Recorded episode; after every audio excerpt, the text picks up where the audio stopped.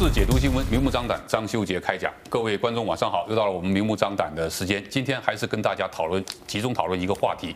那么在讨论话题之前呢，先讲一下上个礼拜有很多听众给我们节目留言，其中一位听众呢给我提建议说，让我不要再讲拜登的政策前后矛盾、左右摇摆、昏庸无能了。他说他觉得拜登啊是一个反共抗俄的美国总统。反共抗俄这个词好像是几十年前的词了，但是当你当中讲到一句，就是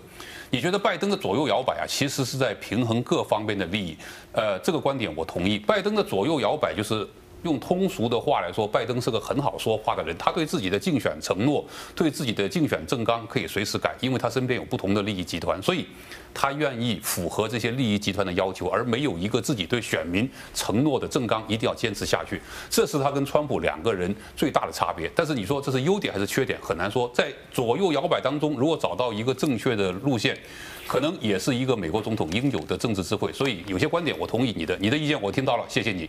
那么讲到这个拜登的政策啊，现在国际风云可以说变幻无穷。最近美国政府推出了很多相关的政策，甚至有一些法案准备在国会通过。那么这些法案的通过也好，这些拜登政府的外交政策也好，都会对整个国际局势带来影响。那么我们关心的当然是亚太局势。所以啊，今天我们来讨论一下亚太局势。而亚太局势当中呢，有关这个美中关系、台美关系以及两两岸。关系还有中日关系都是十分敏感的话题。日本这个国家最近外交动作很多。日本的首相菅义伟成为拜登上台之后第一个来美国访问的外国国家领导人。那么日本首相来美国访问，到底两个人谈了什么？对未来的印太战略又会有什么影响？对台海的安全有什么影响？今天我们就请来三位嘉宾来聊聊这个问题。第一位是亚美会计研究发展基金会的执行长叶俊林会计师，欢迎你。啊，主持人好，观众朋友大家好。好，另外一个 FLA 的资深副总裁李明亨，明亨兄欢迎你。主持人好，各位观众好。好，第三位是我们很熟悉的来宾，台湾人公共事务会洛杉矶分会的副会长吴兆峰，兆峰兄欢迎你。主持人好，各位观众朋友们大家好。好，最近我想三位都看到国际局势啊，不断的发生很多变化，美中的对抗还在持续当中。开始大家都以为拜登上台之后会一改川普的对华政策，谁知道拜登上台之后啊，慢慢。他对川普的政策不但继承了，并且还更加强硬。而美国国会呢，也有很多动作，比如说最近参议院的外交委员会通过了二零二一的战略竞争法案，这个法案可不得了。这个法案一句话是要美国从各个层面跟中国对抗。这个法案在参议院的外交委员会啊，以高票数通过，十一票赞成，只有一啊二十一票赞成，只有一票反对。那么这是共和党跟民主党两党共同提出的一个法案。这个法案呢，在国会参众两院很可能会通过。而拜登呢，也提前表态了，这个法案只要一通过，拜登会签署，让它成为一个法案。那么换句话来说，接下来我们会看到美国政府跟中国之间的对抗啊，将会全面升级。而在这个升级当中，我们看到在亚太另外一个国家十分活跃，就是日本。讲到日本这个国家，无论是来自中中国大陆的华裔，还是来自台湾的华裔，都对他有特殊的感情。今天讲到日本这个国家，很多上了年纪的人还在咬牙切齿。其实我想说，今天的日本呢，跟当年的日本已经完全是两个国家。日本在战后有了非常大的改革，但是。在现阶段，在美中对抗的这个时候，日本将在亚太扮演一个什么角色呢？今天我们请几位来宾跟我们聊聊整个亚太局势的变化跟日本所扮演的角色。我们先来看看日本的首相菅义伟来美国访问，这个访问呢，让我们看到什么？请教一下明亨兄，菅义伟来美国访问，在你的观察里面，你看到美日关系今后发展的方向将会重点是什么？我们知道日本在亚洲呢，一直在经济地位上面呢，以前都是超越中国的。那么目前呢，在整个中国在经济崛起之后呢，美日的关系呢变成了同盟，要一致来对抗美国，要对抗中国。那么在美国目前呢，由这个川普执政以来的一一贯政策呢，由两党一致的对中国的对抗策略上面来看呢，那么整个世界局势。由美中对抗的这个阵营呢，在亚洲呢，日本成为了必然的一个代理人。那么，在美国在地缘政治的这个竞争上呢，也很明确的确立了日本在亚洲印太战略中的地位。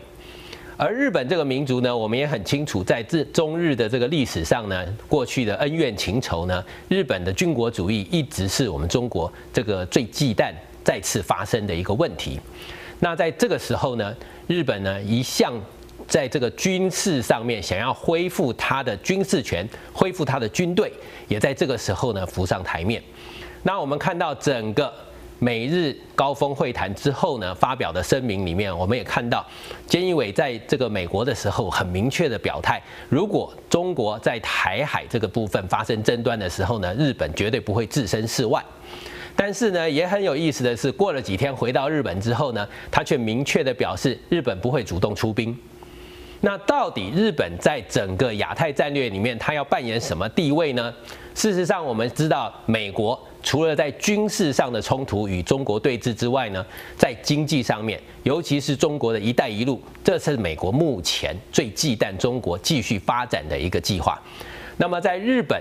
在过去，在整个东南亚。跟亚洲国家，甚至到这个中亚地区呢，日本在这些国家长期的经济资源跟经济的经营下呢，事实上日本有相当深厚的基础，这也是目前这个美国呢要借由日本的经济基础来对抗中国“一带一路”的一个最大的依据。所以日本在整个经济发展的过程中间呢，尤其在 RCEP 这个组织成立之后呢，它将近占了全世界一半的经济容量的这样子的一个组织里面。日本跟中国将来在这些国家里面的影响力要如何对抗？日本就成了举足轻重的角色。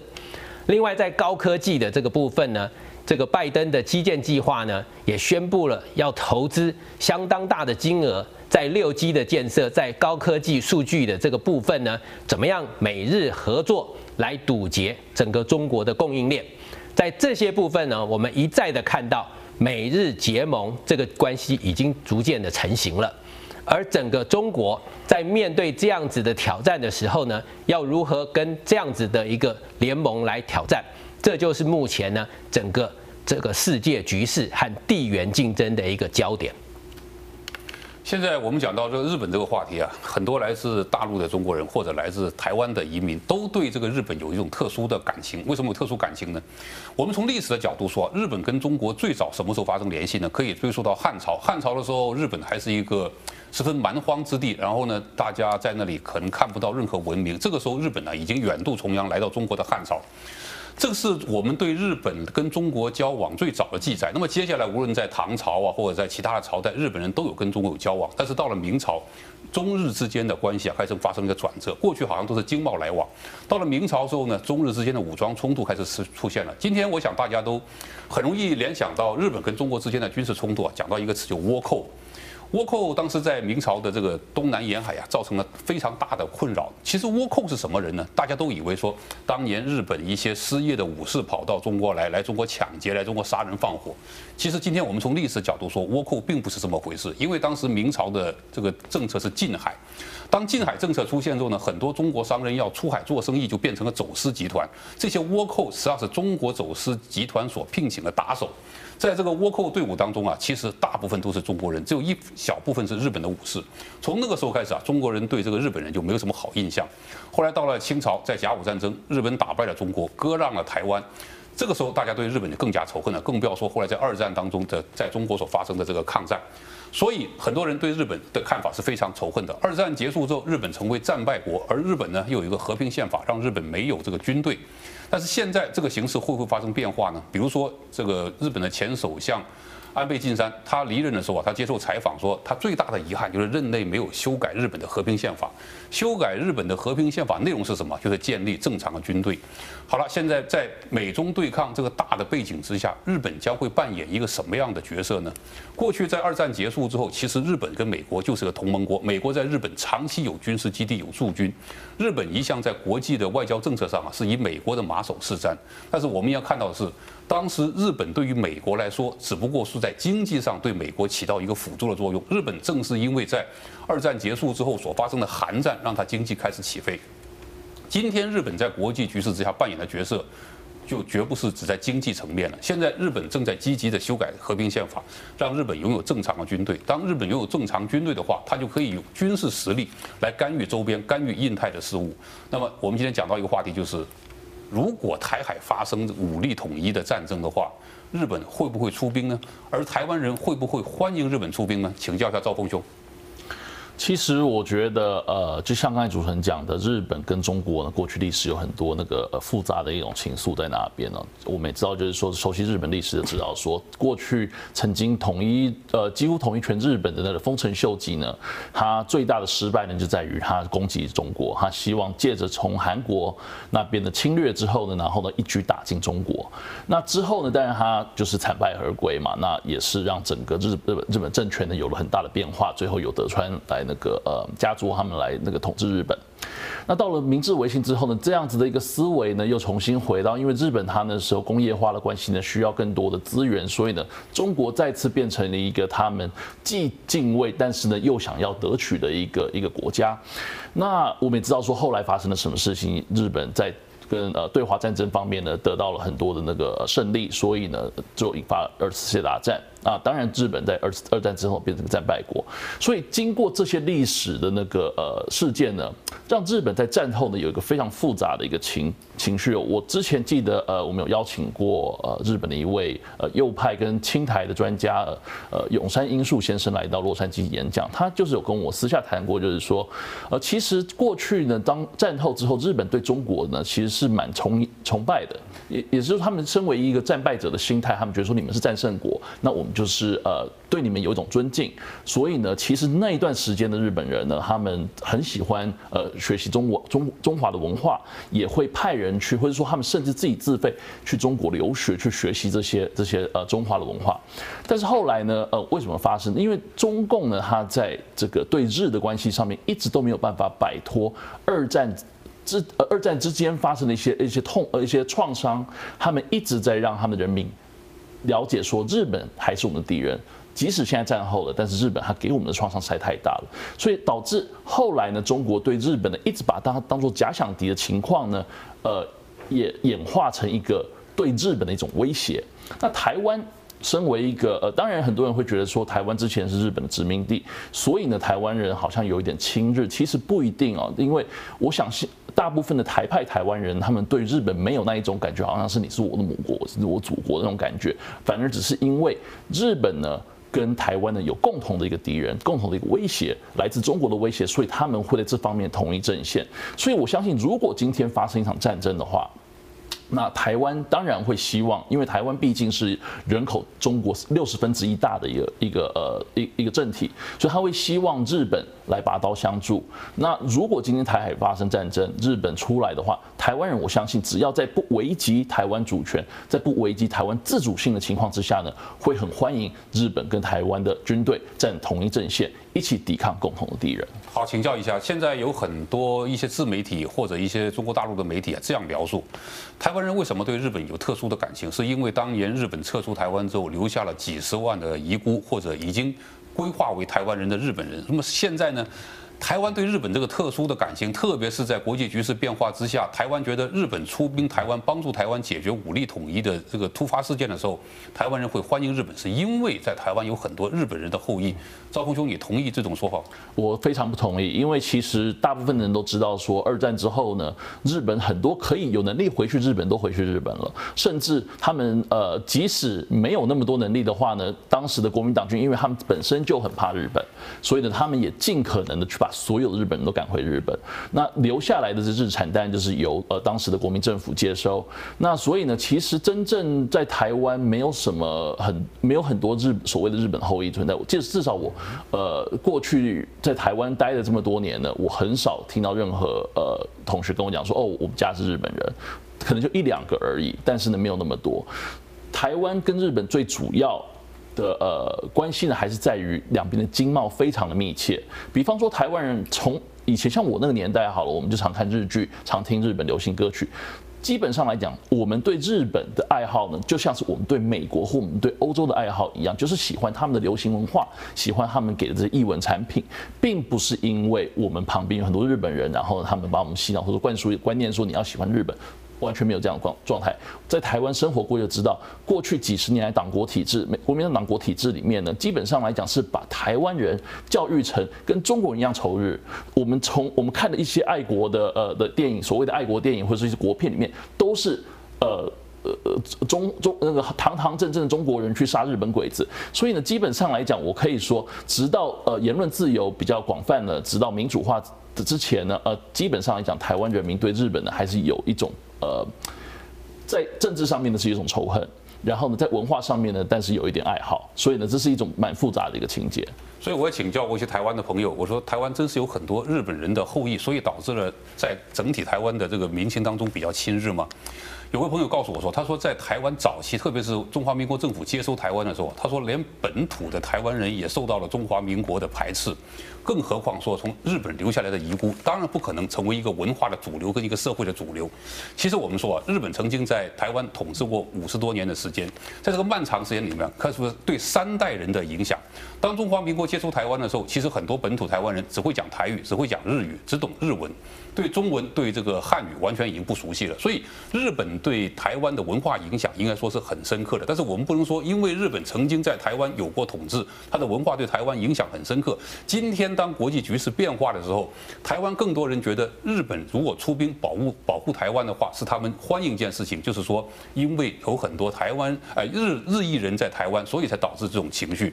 那么现在国际局势变化之下，两岸之间的这个冲突的风险越来越高。我们看到两岸经常军机的之间这互呛啊，中国的军机或者军舰越过台海中线啊，这种事情发生的频率越来越高。我们在节目里边曾经讨论过，会不会一个突发的事件，一个偶然的事故，擦枪走火导致两岸冲突呢？而两岸冲突发生的时候，台湾能不能保护自己呢？这也是大家经常讨论的一个话题。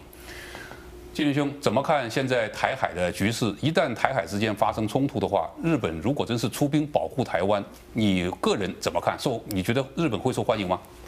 哦，以主持人在在分析这个所谓的台海局势啊，那日本是不是这个所谓的太平洋美国的这个最重要的一个领头羊的一个地位哦？其实呢，我们看这个第一岛链，从东北亚。到东南亚，其实台湾是居于一个枢纽。那过去地缘政治呢，我们在讲说说，现在又有地缘这个和经济的竞争。那很多在不同的脱钩之下呢，也导致所谓的壁垒在开始分明的时候，大家都在啊找自己的盟邦啊。以中国来讲，他当然找了啊这个所谓俄罗斯啊、北韩啊及伊朗。那美国呢，当然是强化他所谓的印太政策。当然之前呢，我们一直觉得说啊，美国的这个拜登一直想说啊，把俄罗呃俄罗斯当作是第一啊，可。是呢，在很多的这个呃研究跟氛围之下呢，他。终于要把这个战略竞争的这个法案推出来。那当然，我们看台湾在这个枢纽上哈，其实啊，是不是在美国的这一些一些动作之下，或者是默许之下，所谓的合作加强之下，那美国啊踏进这个所谓的这个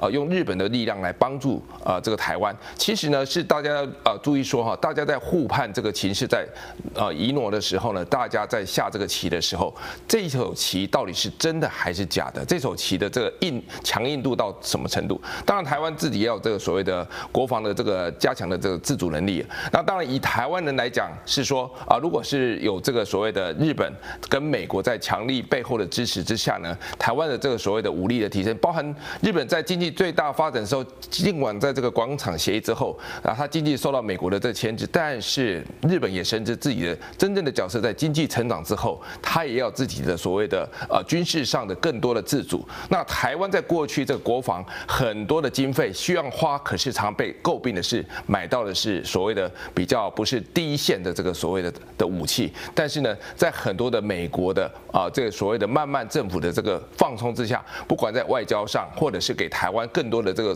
互相啊交流这种呃特殊的不一样的改变的这个待遇，再加上所谓的互访，那所有的层面其实已经在铺成一件事情。如果今天不管这个台湾是不是成为一个所谓的热点啊，真的有那么。一个不小心的状况之下，其实大家已经开始做这个沙盘推演啊。其实，在美国这个新的这个写所谓的啊战略竞争法案，其实也看看很多慢慢已经在开始很注意这些事情，包含啊这个包含在这个对这个东南亚啊这个一些呃更多的经济上的一些想法，还有对这所谓的啊所谓的宣传啊，美国的宣传向来没有让所有的美国人更支持所谓的一些部分是说啊他对这个所谓的宣传的重要性。那台湾在这个美国很多的武器的。呃开始放松，也是包含在这所谓的干净的供应链里面。其实这这所有在这个啊亚洲的局势上，我们都可以看到这个很清楚的局势是包含这一次呢，包含只有日本，但是韩国并不是啊很明确的在这个美国的这个第一第一选择里面，但是台湾却是美国的第一选择。所以说基基本上这些的铺陈可以让我们啊可以再去观察说啊美国已经开始发出这么多强烈的讯号，日本也开始接受了讯号，也开始在反映这个讯号的表达。那台湾当然也一起在这个呼应。所以我相信呢，这对呃这个对中国是可能哦是一个他们是不是会误判，或者是说是相反的，是给了一个正确的讯息。那这样的话，有时候大家在呃讲这些的话的时候呢，在互相啊、呃、是不是刺激，还是相对的，相对会让大家更加的冷静下来，把一个可能的乐趣变成是一个大家互相把这个所谓的呃肌肉秀出来的同时呢，大家会更谨慎的从事。所以有时候这样的大国博弈哈，小国在中间很难免不成为说这中间的一个所谓的夹缝。但是呢，也许在这些的氛围之下，很多的事情可能会更 calm down。也许说大家都会很担心说台湾会不会陷入战争的危机哈。其实有时候可能我们要换一个角度来看，也许更多的这些的话语或冲突之间，更多的冲突可能会造成更多的啊和平跟安全。这是我啊很持续想去观察说，是不是在这样的氛围之下，台湾反而会变得更安全。但是我们不可避免的看到，两岸冲突的风险越来越高。在这个越来越高的大背景之下，我们要看到一个现实：中国大陆跟台湾的军力对比是不成比例的。在这种情况下，台湾需不需要日本在关键时候帮一把呢？你觉得日本应该出兵台湾吗？啊，我我觉得哈，说其实哈，政府也是在啊在着想这些的方案。如果说真的，呃，以美国来讲，他当然是希望说所有的战争的都不会在美国本土，但是在所谓的地缘政治之下，台湾跟日本如果在这个岛链上是一个很重要的两颗基石的话，甚至在往南更延伸的时候，这条线的啊越坚实的这个战线的时候，对以后这个所谓的不管是说经济上的利益，或者是地缘政治军事上的一个呃平衡点的话，美国一直在加。加强这个力度，那台湾当然是说，呃，政府呃呃很多的这所谓日本的灾情或者是台湾的灾情，其实台湾跟日本一直在展现互相彼此的这个民间的善意。那当然在讲说，很多是不是有很多人会反对说日本来帮忙台湾？但是我觉得以我自己的观察哈，其实如果在这个所谓的呃这个战争的威胁之下哈，那台湾三呃三不五时会接受到这种很多的什么呃军机的呃这个侵扰啦，然后一天到晚有这个所谓的盘旋，其实。其实更大的一个想法是说，为什么在这个所有的这些的状况之下，日本是不是可以扮演减少这个呃这个中国军机啊侵扰，或者是说呃日本的的一些某种程度上的表态，甚至所谓的真实的有一些呃不管是武呃这个军事上的协防，对台湾来讲是更是一个安定民心的一个可能的一个很重要的因素。刚刚建伦兄提到了日本所表达的信息，到底会给中国对台湾的这个武统战争带来什么样的看法？那么最近呢，我们看到有很多相关的新闻，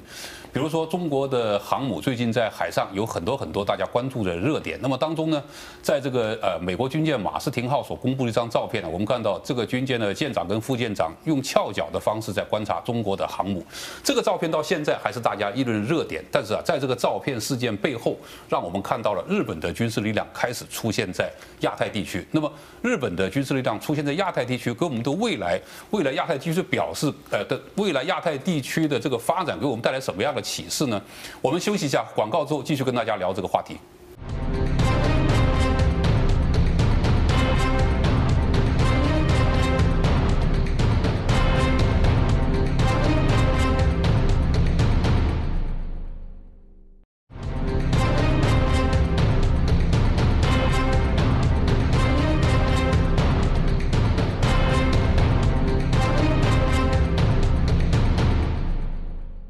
告过后，欢迎大家回到明目张胆。今天我们聊的话题是国际局势风云变幻，但是在这个变幻当中啊，特别在亚太地区，让我们看到日本的身影越来越清晰。那么，我们对未来亚太地区的局势啊，我个人有这样一个判断：日本在今后将会成为中国在亚洲最大的敌人。过去中国跟日本之间本身就有很多冲突。刚才我们讲了，从汉朝有记录中日开始交往以来，到了明朝之后，中日之间呢，在二战之前一直关系并不良好，发生了多次武装冲突。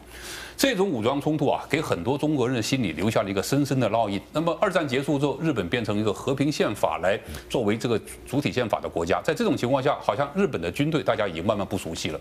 过去很多人到日本旅游，特别去观察一下过去的大日本皇军今天到底是个什么样子，看起来啊就像一个民防队。但是日本真是从此不会再有军队了吗？日本如果一旦它的军事实力壮大之后，它会在亚太地区扮演什么角色呢？过去日本跟美国是盟国，但是它扮演更多的是在经济上的角色，配合美国的角色。今天美国的亚太政策已经组成了。美日印澳四国同盟，在这个四国同盟当中，可以说军事力量比较强的有两个，一个是印度，一个是日本。恰恰这两个国家在一东一西夹着中国。那么，如果日本的军事力量强大的话，将会给这个地区带来什么样的影响？而未来如果真是万一发生台海之间的武装冲突的话，日本将会出兵吗？这是现在大家很很关心的话题。那么前不久啊，我们讲到中国的航母在这个航行当中啊。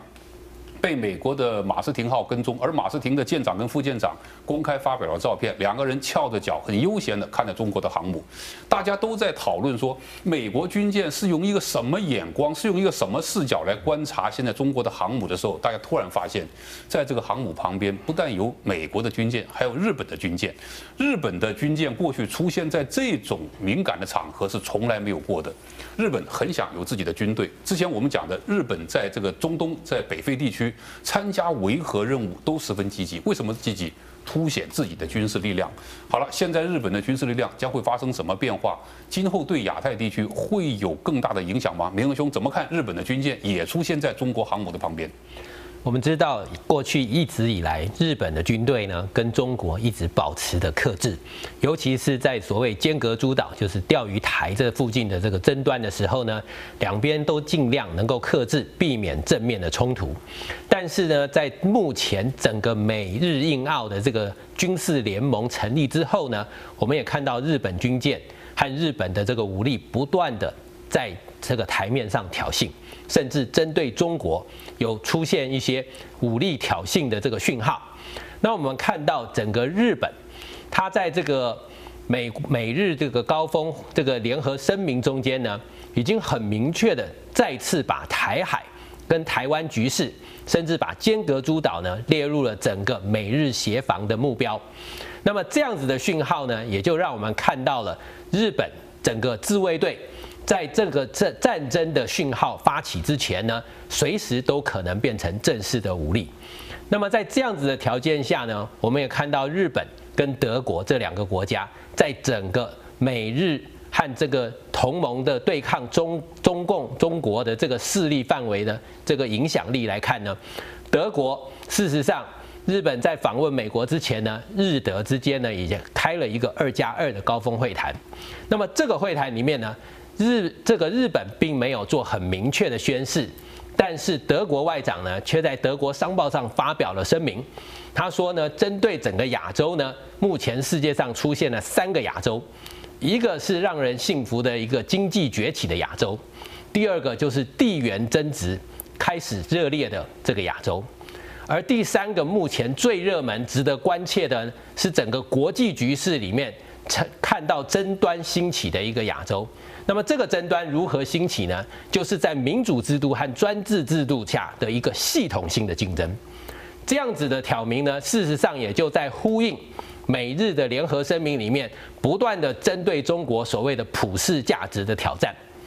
那我们看到整个对抗中国的联盟成型之后呢，事实上。在这个二零二一战略竞争法里面呢，我们看到了整个世界和美国站在一个阵线上的这个联盟对抗中国。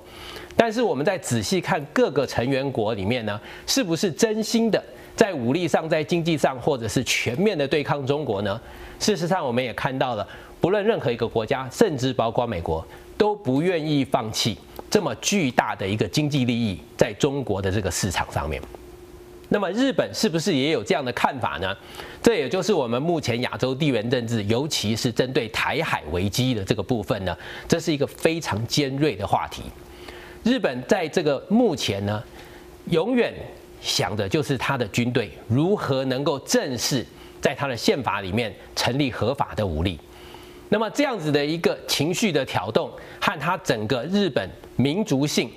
他不管是在政府还是民间，对于日本军国主义的这个复兴呢，都有一个日本大和民族的梦。那么在这个时候，尤其是在美国强力的支持，在这个地缘政治里面对中国的对抗，那么在尖阁诸岛或者是它钓鱼岛这个海域，甚至在台海，会发生日本军舰跟中国正式武力对抗的这种小局面的冲突呢，是随时可能发生的。那我们实际上真正忧心的是，整个台湾的局势。是不是能够像美日联盟这样子的一个协约，让中国知难而退？还是台湾实在是一个没有办法支持长期战争的一个地区，让中国觊觎随时能够以武力收复台湾呢？这这个时候呢，台湾的局势是目前最危险的一个尖端。刚刚明兄提到的，在日本首相菅义伟访问美国之前呢，其实。德国跟日本进行了二加二的会谈，所谓二加二嘛，就是外交部长加国防部长。那么这个二加二会谈呢，有几件事很奇怪。第一呢，日本非常低调，会谈之后日本没有说任何话，但是德国外长马斯却讲了很多很多的话。德国外长马斯啊，在这个默克尔政府当中啊，是一个非常亲中的外长，但是这位亲中的外长现在态度有了非常大的变化。我们首先说，德国跟日本的二加二会谈里边包含了国防部长这个角色在里边就非常敏感。二战的时候，所谓的轴心国就是日本、德国、意大利。意大利在轴心国当中啊，充其量就是个跑龙套的，所以不值得关注。轴心国两大核心，日本跟德国。这两个国家，一个横扫了欧洲，一个横扫了亚洲。如果不是有美国参战的话，日本跟德国很可能就要在中东、在埃及会师。那个时候国际局势那就另外一回事了。所以，当日本跟这个德国进行二加二会谈，里边有国防部长的因素，这个是个非常敏感的事情。但是德国外长马斯好像不在乎。马斯在刚刚明兄提到的，在这个德国商报当中的这个呃文章里边呢，他讲了一个非常突出的观点，他说。欧洲也要有自己的印太战略。换句话来说，美国的印太战略已经引起了欧洲的注意。未来，欧洲也希望在印太有他们的利益。其实，美国的印太战略的核心呢，就是遏制中国的发展，对抗中国。如果欧洲或者说德国也要有自己的印太战略，那么这就可以解释了为什么德国军舰要跑到印太来跟美军进行联合军演。这也解释了为什么日本的军舰敢出现在中国的航母旁边。一句话，德国跟日本都想在军事上在亚太展现自己的实力，而这个展现实力的目标就是针对中国的。我们回头再看菅义伟到美国访问，正如梅东兄刚刚提到的。美日两国领导人在会后发表一个声明，我个人对这个声明有这样一个总结：这个声明里边的每一个标点符号都是针对中国的。里面讲到的所谓普世价值，在这个整个声明当中啊，一而再、再而三的提到。这说明了什么呢？在今天的国际争端当中啊，其实意识形态的争端已经跟冷战的时候完全没有任何区别了。美日联合声明一再提到的普世价值，就是针对中国现有的政治制度跟社会制度而言的。我们知道，在这个新冠肺炎影响全球之后啊，疫情最早在中国爆发，而中国告诉全世界，它最早制止了疫情的蔓延，所以中国的抗疫是成功的。为什么成功呢？中国说，这是因为我制度的优越性。这就令到到底现在是中国的制度取代美国的民主制度呢，还是美国的民主制度最终会取代中国的现有制度呢？这成了两个国家对抗的一个核心。那么在这个核心对抗之下，所以出现了同盟。好了，现在。日本的首相菅义伟来美国访问，发表一个联合声明。这个联合声明里面提到了，除了普世价值之外，还有美日安保条约要不要包括这个尖阁诸岛，就是中国所称的钓鱼岛，还有台海一旦出现问题的时候，日本扮演什么角色？那么在这个声明当中没有提到日本要不要出兵，但是双方共同声明对台海的安全十分重视。赵峰兄怎么看这个美日联合声明未来对台海的局势所带来的影响？我想要给几个看法啊。那我们先看完这个美日联合声明。其实呢，我们从过去小泉首相跟呃美国的那种联合声明呢，再看过去安培到现在呢，我们会发现一点，就是美日他们在谈这方面的议题的时候呢，都会谈及到几个原呃一呃几个重点。第一个就是北韩的问题，再来就是中国。跟其他剩下美日他们觉得重重要的问题，但是呢，在台海方面呢，我发现从过去到现在呢，一直维持的就是两个重点。第一个就是维持台海的和平与稳定，第二个呢就是如果呃有任何一个状况发生的话呢，那美日必须要协助这一个呃。这这个台海地方的稳定呢，也必必须去确定和平解决这个问题。那这次我们发现呢，有一个重点，就是在这一次联合声明里面，我们发现美国似乎已经步出了他们过去二战之后呢，以一个民主呃龙头的主导地位，以他们是唯一一个可以推销民主这个品牌到全世界各地的这个地位，而他把它下放出去，很可能从这个时间点开始呢，日本会变成美国可以销呃日本可以变成销售这个品牌的代言人，或者是他的代理商，所以呢。有可能就是在未来呢，日本在印太地区这边呢会扮演更重要的角色。那我们再来看另外一个地方，就是说我过去基本上来讲，在冷战时期的时候呢，美国就是跟俄国他们两个大阵营互相互相较劲。美国呢，同时一呃一一方面跟美国人自己讲说，你们要小心俄国的红色的那个渗透，俄俄国的红色的那赤色的那个威胁。另一方面呢，他。推销这些民主，推销经自由经济，让全世界不是属于共产主义的国家呢，都享受着非常高程度的那个经济水平。所以让这种这种做法呢，可以让俄国他们自己本身或苏联他们自己本身瓦解，因为他们会觉得说，我们为什么要过这样子的一个生活？你看西欧多好，你看日本多好，你看美国多好。所以呢，现在反观了瓦苏联瓦解了，变成现在的敌人变成中国，中国同时它是使用了。一个共产主义，但是他又用一个非常高压性的专制主义呢，统治他人民。不仅这样子呢，我们这次看到亚洲有个很很有趣的状况，就是很多其他小国也因为中国日渐崛起的这个势力呢，感受到它的威胁。不呃，不管是印度那边的边境也好，或者是说呃那个其他湄公河那边的委员会也好呢，我们看到最近有新崛起的一个所谓的奶茶联盟。虽然说这个奶茶联盟这几个国家的泰国啊，或者说呃这些呃呃 Indochina 这些国家呢，他们是在针对他们国内自己本身的那个暴呃独裁暴政，但是他们仔细去研究之后呢，发现这些独裁暴政后面的推手呢，跟他们支持者都是中国。那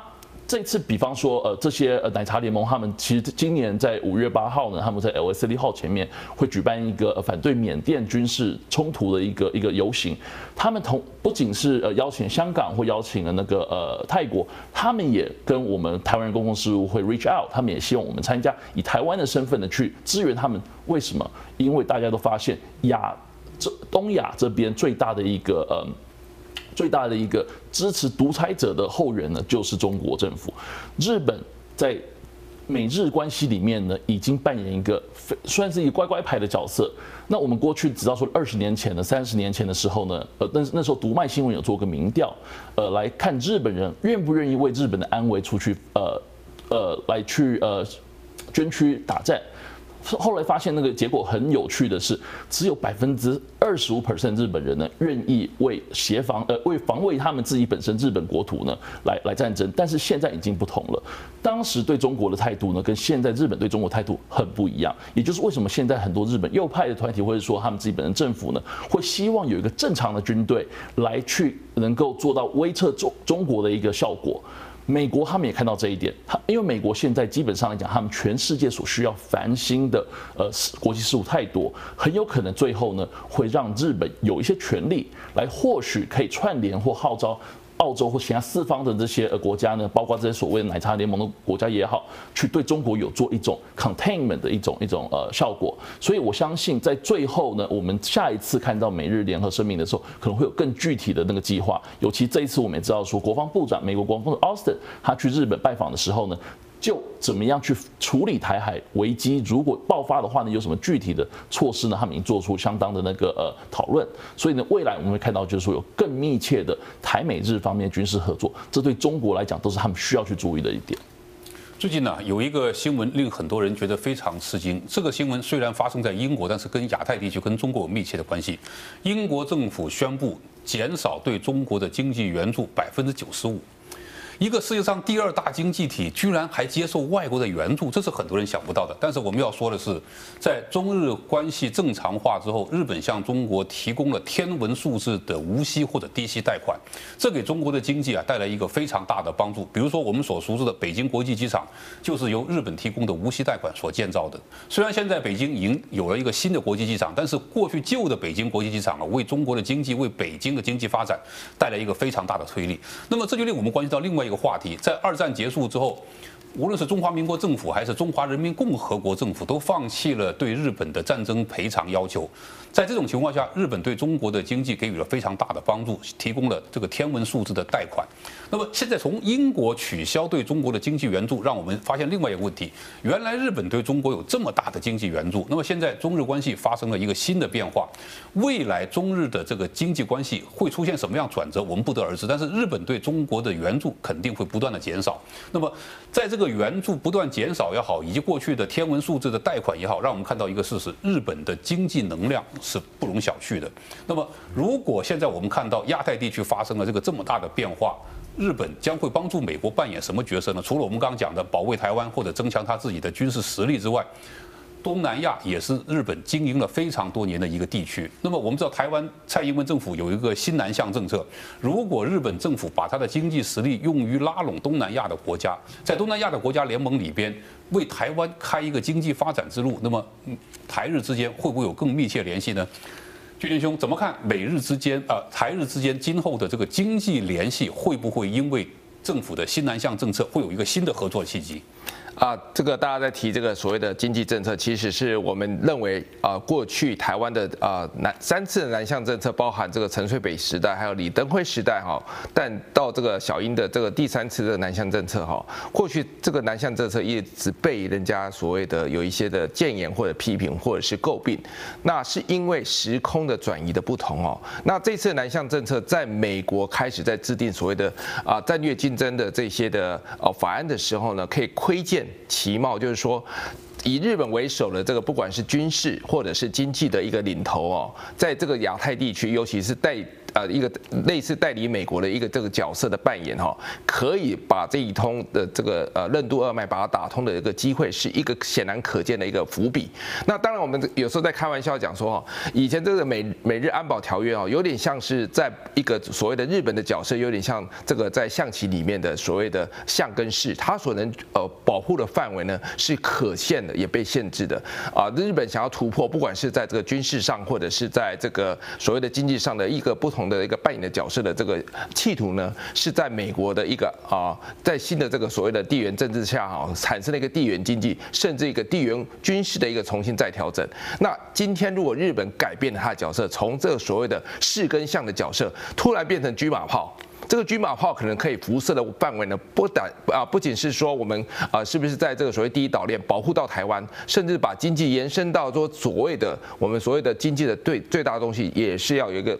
所谓的军事的这个国防武力的保护，甚至把这个延伸到东南亚。其实这个南向政策的这个可见的这个未来哈，期许性跟所谓的可行性，跟所谓的台湾在这个所谓的经济的保护之下，跟所有的。这个状况下的一个培植哈，在这个氛围之下，可能台湾这个南向政策可能会得到更多的实质的帮助。所以说我在以这种来观察的时候，这个时空的移转哈，会促成这个南向政策有很多推波助澜的效果。如果这条线的形成，包含日本的话语权，包含它这个所谓的辐射的力量，可以扩及到这整条线的话，那台湾以前一直在讲说，我们为什么要要选边站，要押宝？可是今天的所谓的输出，我们看这个美国也加强了一个。宣传，今天我们所谓输出是中国在崛起之后，它输出什么价值？他输出的价值说我强了，但是我要告诉你，我这个制度呢是大家要奉行的。美国发现这个危机，说并不是这个制度好，而是我要告诉你，这个普世价值真正的重点不是说因为你经济更好，我们就必须要呃接受你这一套这个政治制度，反而我要告诉你，我们这个普世价值是还是可以维持更多的自由跟繁荣跟民主。所以说今天大家在一直讨论说，台湾居于小国，最好不要选边站，也不要选，也不要让美国觉得呢，呃，我们是是在呃反美，可是我们也不能抗中，所以基本上啊。今天这个角色，呃，角色在扮演啊。如果我们今天要扮演这个什么都不沾锅的时候，很有可能变成两边其实都不讨好。所以说，今天我们要判别说利弊利弊啊。每个人是说，到底是利大于弊，还弊大于利？如果今天必须选择，我觉得出发点是这样：如果中国提供的是说我们有更多的经济、更多的市场，这么棒的钱你不来赚，你还要去帮助美国，那你这个台湾我们一定要给你更强的打压。所以说，我们一天到晚就会看到，每当我们跟美国、日本这些更多的合作的时候，飞机越来越飞越多在台湾的上空，这基本上就是告诉我们，中国有肌肉在秀给我们看。但是其实我们回过头来，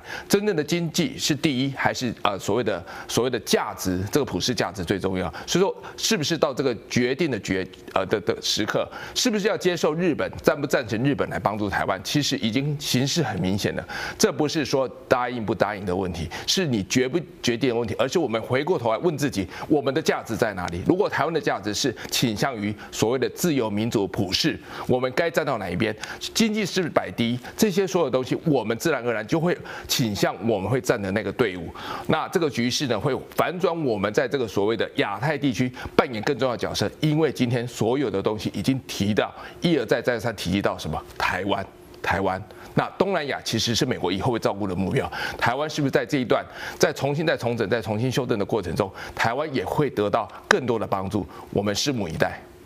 这是我们讲到的这个呃美日联合声明当中提到了很多美日之间的合作方面，但是这些合作好像里面似乎隐隐约约还有台湾的影子，比如说高科技方面，正如美红兄刚刚讲到的，其实现在美日双方已经决定，美国投资二十五亿美金，日本投资二十亿美金来发展这个六 G。过去五 G 网络技术就是在川普年代跟中国最早在高科技领域发生冲突的一个热点，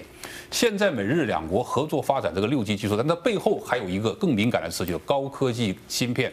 这些芯片呢，不但影响了我们日常生活，影响到我们的汽车，影响到我们电脑，而更重要的是，影响到一个国家的国防。无论是飞机、军舰、导弹，没有一个不需要这种高科技的晶片。那么现在，如果美日双方在高科技领域对中国封锁，台湾一定会扮演一个非常重要的角色。而高科技发展的水平，台湾跟日本之间是否有可以合作的空间？而这个合作如果加强的话，接下来会对其他的层面会发生什么样影响吗？比如说。这个二零二一的这个战略竞争法案里边已经明确有这个内容，就是未来中华民国的官员到美国来可以展示官方标志，也可以穿军服。那么未来。日本的官员跟中华民国的官员交往过程当中，也会有这种国家象征吗？美英兄怎么看未来这个局势的发展？是我们看到最近美国跟台湾的关系呢，不断的挺台湾在国际地位上面发声，让台湾的形象在国际上不断的出现。那我们也知道了，美国呢在这个大基建里面呢，把这个半导体的这个计划呢，把台湾列入了所谓干净的供应链，甚至呢南韩都被排除在外。那这样的情况下呢，让我们联想到过去，在这个国民政府迁来台湾之后呢，跟中国一一向的对抗呢，除了武力以外呢，我们其实真正凭借的是民主和最重要的就是亚洲四小龙时代的经济。当时的台湾地位呢，在国际上面也是凸显出来台湾的重要性。那么经过了中国的崛起，我们看到了台湾跟中国不对称的对抗，越来越失去优势。但是在目前的状况下呢，我们看到在整个半导体高科技的竞争上面，台湾的护国神山又再度的突出。可是我们看到的这样的优势是否能够持续，甚至在将来能够为台湾走出国际的困境呢？当然，这是目前台湾施执政当局呢必须要深深的考虑，如何利用现在的优势和对岸能够成为一个谈判的筹码。而不是凭借着美国和日本的武力支持来保持台湾的安全而苟延残喘。那目前台湾要如何走出困境，利用半导体的优势和美日之间整个高科技的联盟，让台湾能够凸显在国际上的重要性，能够和中国有一个谈判的机会，让台湾的人民有走向更民主、自由、经济更繁荣的机会，这才是我们目前台湾人民主要期盼的目标。好了，拜登政府的外交政策还在摇摆当中，那么这会令到国际局势发生更大的变化。但是日本这个国家所扮演的角色，特别是在亚太地区啊，我想在今后无论如何，我们看到这个国家的角色越来越重要，我们的目光将会越来越多的关注这个国家。日本在军事上崛起之后，对这个地区的影响一定会非常大，对于周边的这个外交关系也会有非常大的影响。今后我们还会继续关注日本这个国家在亚太战略当中所扮演的角色。今天非常感谢三位来宾。给我们提供了这么好的意见，俊俊兄，谢谢你，谢谢主持人，谢谢观众朋友，美英兄，谢谢，谢谢主持人，谢谢各位观众，赵宏兄，谢谢，谢谢主持人，谢谢观众朋友们，批判时事，解读新闻，我是张修杰，下个礼拜同样时间我们再见。